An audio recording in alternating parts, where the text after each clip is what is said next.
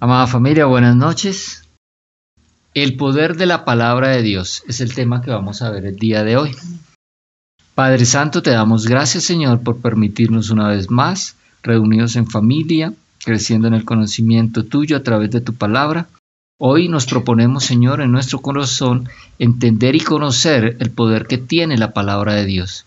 Te pedimos Señor que esa enseñanza llegue hasta nuestro espíritu y quede alojada allí Señor, tu palabra dice que no vuelve vacía, sino que da el fruto para el que fue enviado. Señor, así lo creemos y con esta fe declaramos tu palabra en el nombre de nuestro Señor Jesucristo. Amén. Amén.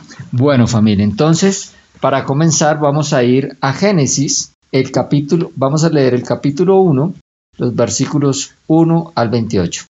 En el principio creó Dios los cielos y la tierra. La tierra estaba desordenada y no tenía forma la oscuridad cubría el profundo abismo, mientras que el Espíritu de Dios se movía sobre las aguas. Entonces Dios dijo, que aparezca la luz, y apareció la luz. Dios vio que la luz era hermosa, y la separó de la oscuridad. A la luz de Dios la llamó día, y a la oscuridad la llamó noche. Pasó la tarde y pasó la mañana, y se completó así el primer día. Después Dios dijo, que aparezca el firmamento en medio de las aguas para que las separe. Así que Dios hizo el firmamento para separar las aguas, de modo que una parte de las aguas quedó arriba del firmamento y otra debajo de él. El firmamento Dios lo llamó cielo. Pasó la tarde y pasó la mañana y se completó así el segundo día. Después Dios dijo, que las aguas que están debajo del cielo se junten en un solo lugar, de modo que la otra parte quede seca. Y así ocurrió. A la parte seca Dios le dio el nombre de tierra y a las aguas las llamó mares. Dios vio que todo esto era hermoso, así que dijo, que de la tierra brote toda clase de vegetación, es decir, plantas que se reproduzcan por medio de semillas y árboles frutales en cuyos frutos estén sus semillas. Y tal como Dios lo dijo, de la tierra brotaron las plantas y árboles frutales con sus respectivas semillas para su reproducción. Y Dios vio que todo esto era hermoso. Pasó la tarde y pasó la mañana, y se completó así el tercer día. Después Dios dijo, que haya luces en el cielo para que alumbren la tierra y separen el día de la noche, y para que marquen también las estaciones, los días y los años. Y así ocurrió. Entonces hizo dos grandes luces. La más grande para que alumbre durante el día, y la más pequeña para que brille en la noche. También Dios hizo las estrellas. Dios puso estas luces en el cielo para que alumbraran la tierra de día y de noche, y para que se separaran la luz de la oscuridad. Y Dios vio que esto era hermoso. Pasó la tarde y pasó la mañana, y se completó así el cuarto día. Después Dios dijo, que las aguas se llenen de peces y de otros animales acuáticos, y que también hayan aves que vuelvan sobre la tierra, que, que vuelen sobre la tierra en el inmenso firmamento. Fue así como Dios creó los grandes animales que hay en el mar y en todos los demás seres vivos que hay en el agua. También, también Dios creó todas las clases de aves que existen, y Dios vio que todo esto era hermoso. Luego Dios lo bendijo y les dijo, tengan muchas pero muchas crías para que llenen los mares. Además dijo, que las aves se reproduzcan en grandes cantidades. Pasó la tarde y pasó la mañana y se completó así el quinto día. Después Dios dijo, que en la tierra haya toda especie de animales, domésticos, salvajes y reptiles. Y así ocurrió. Así que Dios hizo todos los animales domésticos, los salvajes y los reptiles, todos según su propia especie. Y vio Dios que todo esto era hermoso. Entonces dijo, hagamos a los seres humanos, a nuestra imagen, a nuestra semejanza, para que ejerzan poder sobre los peces, las aves, los animales domésticos y salvajes y sobre los reptiles. De modo que Dios creó a los seres humanos, humanos a su imagen. Sí, a su imagen Dios los creó, y Dios los creó hombre y mujer. Luego Dios los bendijo y les dijo, tengan muchos hijos para que llenen toda la tierra, y la administren. Ustedes dominarán a los peces del mar, a las aves del cielo y a todos los animales que hay en la tierra. Bueno, amén, gloria a Dios. Aquí estamos viendo todo el proceso de la creación. El Génesis 1 nos muestra cómo fue hecha la creación por parte de, de Dios. Y si podemos ver, hay unas palabras en común que encontramos a lo largo de este pasaje. Y eh, las palabras en común era, y dijo Dios, y Dios dijo, la palabra de Dios fue la que originó toda la creación. Dios dijo, hágase la luz, y la luz fue, la luz fue hecha. Y así con cada una de las cosas de la creación, con todo lo que fue creado, la creación obedeció a la palabra de Dios, se hizo a través de la palabra de Dios. Entonces aquí podemos ver el poder de la palabra de Dios. La creación es el mayor ejemplo del poder de la palabra de Dios. Dios dijo, hágase y se hacía. Dios dijo, haya lumbreras en los cielos y ¿qué pasó? Aparecieron lumbreras en los cielos. ¿cierto? Dijo, produzcan las aguas seres vivientes y se produjeron seres vivientes. Produzca la tierra seres vivientes y se produjo seres vivientes. Así es el poder de la palabra de Dios. La palabra dicha, la palabra de Dios, al decirse la palabra de Dios, tiene un poder que crea cosas. Y otra palabra que vemos común acá en este pasaje es que y, vio Dios que era bueno. Todo lo que el Señor crea todo lo que se origina a través de la palabra de Dios es bueno. ¿Listo? Vamos a ver ahora Salmo 33, versículo 6. ¿Qué dice el Salmo 33, versículo 6? Dice la palabra, el Señor tan solo habló y los cielos fueron creados, sopló la palabra y nacieron todas las estrellas. La reina Valera dice aquí así, la palabra, por la palabra de Jehová fueron hechos los cielos, y todo el ejército de ellos por aliento de su boca. ¿Mm? Aquí estamos hablando del ejército de los cielos. Ya lo habíamos visto en un tema anterior, ¿no? El ejército de los cielos, los ángeles, ¿sí? los querubines, los serafines, todos estos seres espirituales que están al servicio de Dios y de nosotros los hijos de Dios. Entonces, no solamente Dios con su palabra creó, hizo la creación, todo lo que nosotros podemos ver y percibir con nuestros sentidos, sino también creó todo aquello que nosotros no podemos ver con nuestros sentidos, todo lo que pertenece al, mundo espiritual. Dios lo creó a través de su palabra, lo que vemos y lo que no vemos. Todo fue creado por Dios y todo lo que creó Dios fue bueno. Dios vio que era bueno. Ahora leamos primera de Juan, capítulo 1, versículo 1. Eh, perdón, Juan 1.1. Juan 1.1.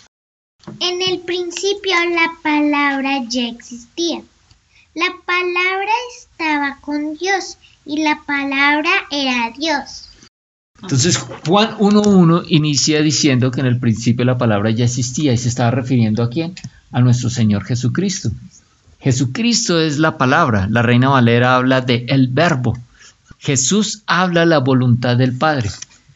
El Señor, nuestro Padre amado, es el que planea y Jesús es el que habla y activa el poder. El Espíritu Santo es el que hace.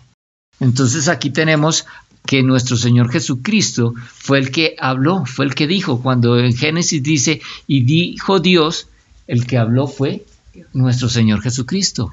El Hijo fue el que habló.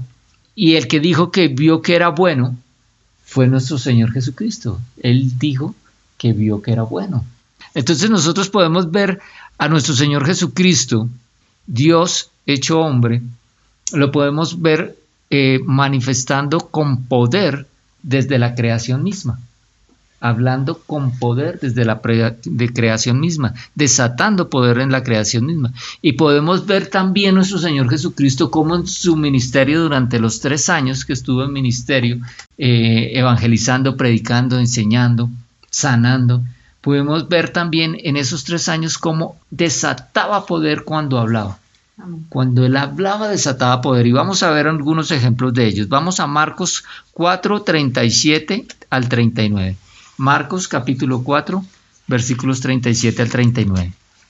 Pronto se desató una tormenta feroz y olas violentas entraban en la barca, la cual empezó a llenarse de agua. Jesús estaba dormido en la parte posterior de la barca, con la cabeza recostada en una almohada. Los discípulos lo despertaron. Maestro, ¿no te importa que nos ahoguemos? gritaron. Cuando Jesús se despertó, reprendió al viento y dijo a las olas, Silencio, cálmense. De repente el viento se detuvo y hubo una gran calma.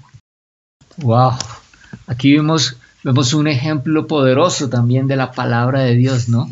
Jesús habló, ¿sí? Le habló a las olas del mar, ¿sí? Le habló a la tempestad, le, le habló a la, a la tormenta. Él habló, él desató el poder al hablar. Le dijo, cállese, enmudece, apacíguase. ¿Y qué pasó? Se calmó. cesó la tormenta.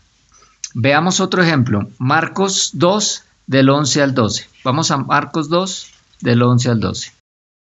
Ponte de pie, toma tu camilla y vete a tu casa. Y el hombre se levantó de un salto, tomó su camilla y salió caminando entre los espectadores, que habían quedado atónitos. Todos estaban asombrados y alababan a Dios, y exclamando, jamás hemos visto algo así. Este pasaje eh, relata eh, la ocasión que nuestro Señor Jesucristo sanó a un paralítico.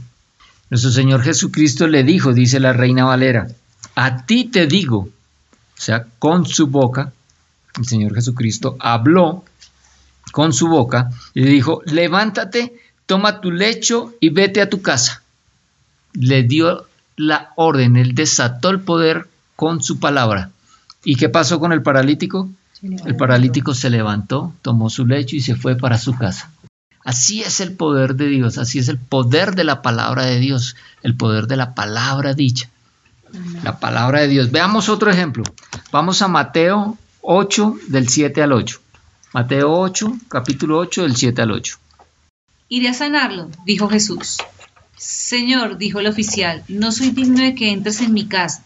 Tan solo pronuncia la palabra desde donde estás y mi siervo sanará. Este fue una de las ocasiones en que alguien sorprendió a Jesucristo.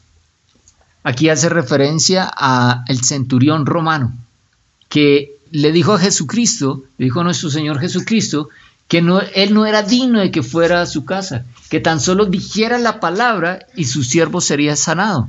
Él tenía un siervo al que amaba y que estaba enfermo y por el cual él vino a, a pedir a, a nuestro Señor Jesucristo que lo sanara. Jesús se asombró de esta fe. Dijo, "No- encontramos, en todo Israel no encontramos a alguien con tanta fe. ¿Y, ¿Y qué le dijo? ¿Qué le dijo el centurión romano? Le dijo, tan solo habla, tan solo di la palabra y mi siervo será sanado. El centurión romano sabía que tan solo con que nuestro Señor Jesucristo pronunciara la palabra, su siervo sería romano. Conocía el poder de la palabra de Dios. Seguramente ya había escuchado hablar de Jesús, había escuchado hablar de sus obras, del poder que había en él. Y reconoció en Jesús al Dios Todopoderoso. Solo di la palabra y mi siervo será sanado. Eso es lo mismo que debemos nosotros hacer. Reconocer el poderío de Dios, el poder de su palabra. Y vamos a, a ver cómo ese, eh, la palabra de Dios dicha en Cristo Jesús tiene, eh, eh, tiene el mismo poder cuando nosotros la decimos, porque la palabra de Dios tiene poder. Y cuando nosotros hablamos la palabra de Dios, desatamos ese poder así como Cristo lo hizo. ¿Listo? Eh, ¿Qué le respondió Jesús al centurión? Lo vemos más adelante en el versículo 13. Dice, entonces Jesús dijo al centurión, ve y como creíste te sea hecho. Y su criado fue sanado en aquella misma hora. Ahora vamos a Mateo capítulo 4, los versículos 10 al 11. Vete de aquí, Satanás, le dijo Jesús, porque las escrituras dicen, adora al Señor tu Dios y sírvele solo a Él. Este pasaje corresponde al relato cuando Jesús fue tentado en el desierto. Satanás vino a tentar a Jesús en el desierto. Satanás viene a tentar a todos los seres humanos. Y Jesús no fue la excepción. Él fue tentado en el desierto. Pero ¿qué pasó? Habló Jesús y le dijo, vete, Satanás. ¿Y qué hizo Satanás? Se fue. Se fue. Y llegaron ángeles a cuidar a Jesús. Y llegaron ángeles a servirle y a cuidarle. Ese es el poder de la palabra de Dios. Se- el Señor Jesús da la palabra y hasta Satanás y todos los demonios tienen que obedecer. Es el poder de la palabra de Dios. Juan 11, versículos 43 y 44. Juan 11, 43, 44. Entonces Jesús gritó, Lázaro, sal de ahí. Y el muerto salió de la tumba con las manos y los pies envueltos con vendas en hierro y la cabeza enrollada en un lienzo. Jesús les dijo, quítenle las vendas y déjenlo ir. No nos deja de sorprender el poder de la palabra de Dios. Lázaro llevaba cuatro días muerto, sepultado. Jesucristo hizo remover la piedra del sepulcro y gritó, Lázaro, levántate y sal de ahí. ¿Y qué pasó con Lázaro? Se levantó y salió de su sepulcro, salió de su tumba. Así es el poder de la palabra de Dios. Jesús hablaba, Jesús es el verbo, Jesús es la palabra, él hablaba la palabra de Dios y esa palabra tiene poder, pero un poder maravilloso que lo vemos desde la creación misma. Para finalizar vamos a ir a Juan 15 y vamos a leer el versículo 7. Si ustedes permanecen en mí y mis palabras permanecen en ustedes, pueden pedir lo que quieran y les será concedido. Si permanecemos en Cristo y si sus palabras permanecen en nosotros, ¿permanecen en dónde? En nuestro corazón y en nuestros labios, en nuestra boca. Ahí tiene que permanecer la palabra, en nuestra boca. Mira lo que promete el Señor Jesucristo, pedid. Para pedir, ¿qué tenemos que hacer? Hablar. Tenemos que hablar, tenemos que abrir la boca. Pedid todo lo que queréis y os será hecho. Entonces aquí el Señor Jesucristo nos está dando la autoridad como hijos de Dios. Si permanecemos en Él, si estamos en Cristo Jesús, sabemos que en Cristo Jesús tenemos salvación, ¿cierto?